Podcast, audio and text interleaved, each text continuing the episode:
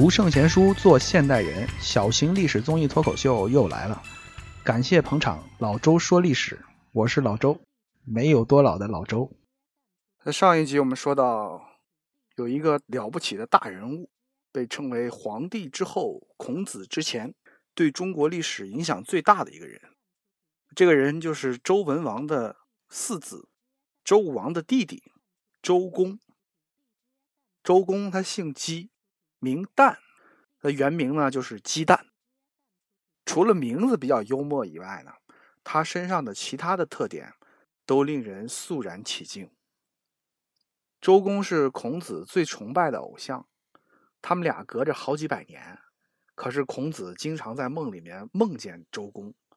他后来到老了以后呢，曾经感叹啊说：“甚亦吾衰也，久亦吾不复梦见周公。”翻译过来就是：“我真是很苍老了。”好久都没有梦见周公了。梦是一种潜意识的表现。孔子经常梦到周公，就说明他在潜意识的层面里都对周公是无比崇敬。周公是周王朝国家制度的设计师，同时他也是儒家文化最重要的奠基人。对我们今天的人来说呢，他的后一个身份就更重要。因为他设计的国家制度啊，过了几百年之后就不管用了，礼崩乐坏。但是他所创造的礼乐文明的精神，却一直都没有消亡，在孔子、孟子那里呢，形成了一套很系统的学问，然后历经两千余年，绵延不绝，一直流传至今。伟大的革命先驱孙中山先生曾经说过：“中国有一个道统。”尧舜禹汤文武周公孔子相继不绝，我的思想基础就是这个道统，我的革命就是继承这个正统的思想来发扬光大。孙中山先生讲的“道统”这个词儿，在今天已经很少有人提及了。如果你今天在公开场合一本正经的谈论中国的道统，那很可能会招来一片笑声。所以我接下来讲的东西呢？大家听听就完，也不要太当真。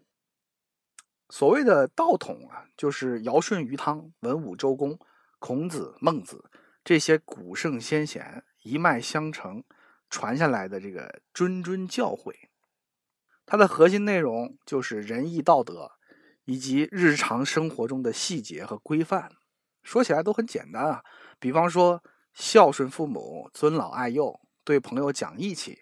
啊，这些幼儿园里面都应该懂的道理，他人人都能听得懂，也非常容易去做。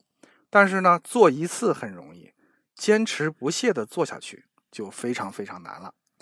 如果能够坚持做下去，其功效如何呢？往小了说，修身养性；往大了说，能够治国平天下。这话不是我说的啊，这是唐代大儒韩愈的意思。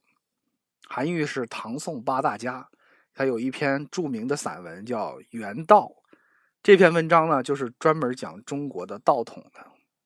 其实每一个古老的民族能够历经沧桑活到今天，除了血统的传承以外，肯定还有一个类似于道统的东西。那，各个民族的叫法不一样，但是呢意思都是大同小异的。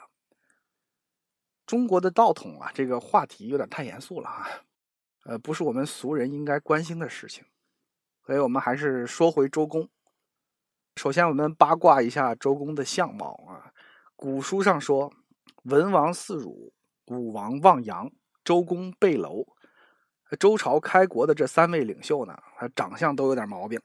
周文王长了四个乳头，周武王的眼睛长得比较偏上，好像永远在仰望着斜上方，就跟那个费玉清差不多哈。而周公呢，则是弯腰驼背。这三位圣贤长成这副模样，哈，就只能靠才华来吃饭。这就是人不可貌相，海水不可斗量。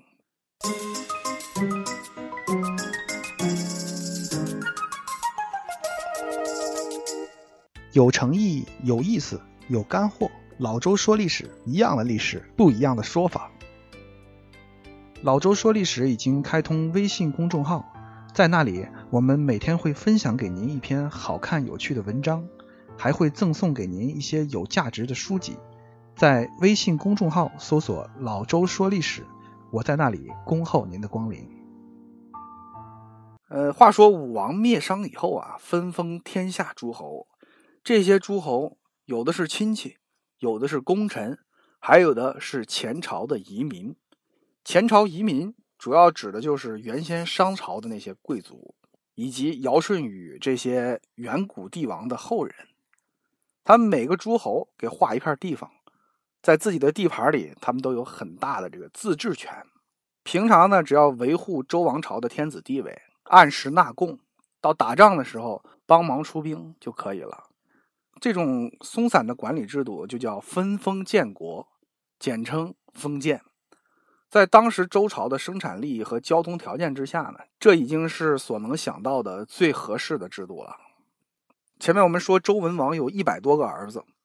分封建国的条件是十分优越的，周朝王室的亲戚很多，其他异姓功臣和前朝移民的诸侯国就被周朝的这些亲戚啊团团的包围住，他们想要搞点乱子呢就比较困难。周朝的开国功臣里面功劳最大的肯定就是姜太公了啊，其次就是周公，他们俩人都被封在山东半岛，以泰山为界，北面的叫齐国，南面的叫鲁国。因此，今天的山东省也叫齐鲁大地。姜太公跟周公的能力基本上是相当的。周武王对这两位大臣十分的倚重，但是在政治家的眼里，世上没有绝对值得信赖的人。他把这两个实力相当的功臣安排在一块儿，作为邻国，应该也有让他们互相牵制的用意。在《淮南子》里面有一段姜太公和周公的对话，这段对话非常精彩，引人深思。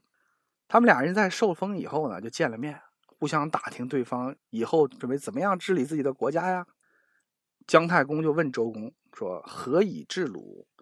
周公说：“尊尊亲亲。”姜太公又说：“鲁从此弱矣。”周公问姜太公说：“何以治齐？”太公说：“举贤而上公。”周公就说：“那后世必有劫杀之君。”这段对话的风格啊，好像古龙小说一样啊，惜字如金，总共就这么点字儿，但是它的含义很丰富。太公和周公的用人标准在这里体现出很大的区别。周公说要任用自己的亲人，亲人是最可靠、最忠诚的；而太公呢，则要重用有才能的人，不论亲疏远近。这两种选拔人才的标准，到底哪个更好呢？